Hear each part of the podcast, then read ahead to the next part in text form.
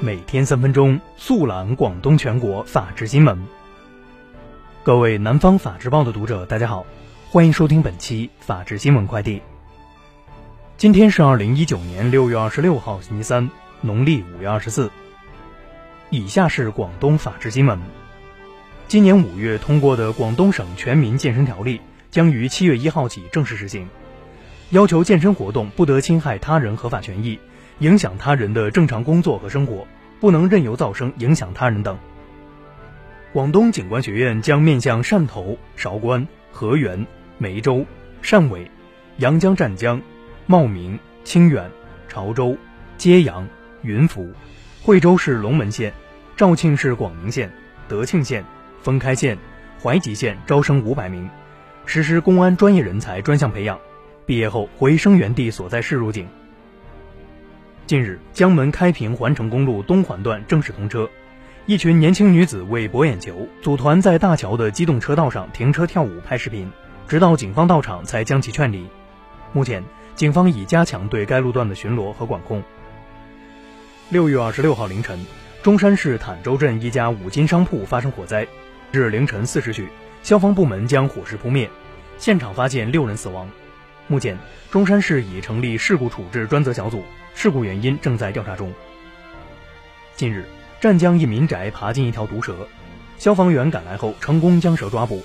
居民却提出能否把蛇送给他们食用。消防员现场科普毒蛇的危险性，拒绝了居民要求，并将蛇带到野外放生。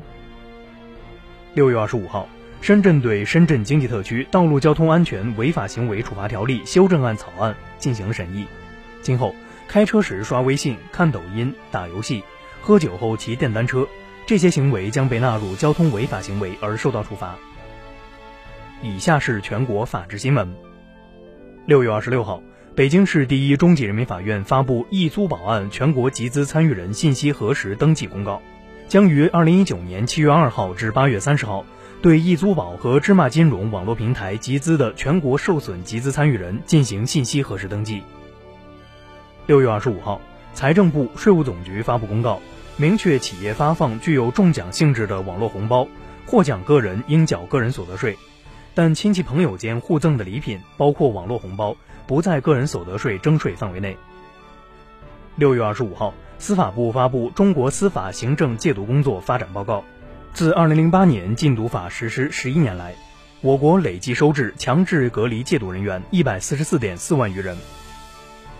近日。一则北京邮电大学被个别媒体列为“野鸡大学”的消息引发关注。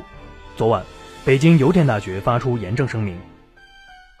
六月二十五号二十三时三十九分，大连警方通报，已在甘井子区南关岭一居民小区将网传女子半夜遭殴打案件犯罪嫌疑人王某抓获。经初查，犯罪嫌疑人王某因与其女友感情纠纷，情绪波动，酒后于六月二十二号凌晨路遇被害人吴某，对其使用暴力并强制猥亵。近日，河北涿州警方查处了一辆黑校车，其中有四十二名幼儿园学生、一名驾驶人和一名跟车老师，超员百分之六百以上。目前，涉事驾驶人和幼儿园园长因涉嫌危险驾驶罪被刑拘。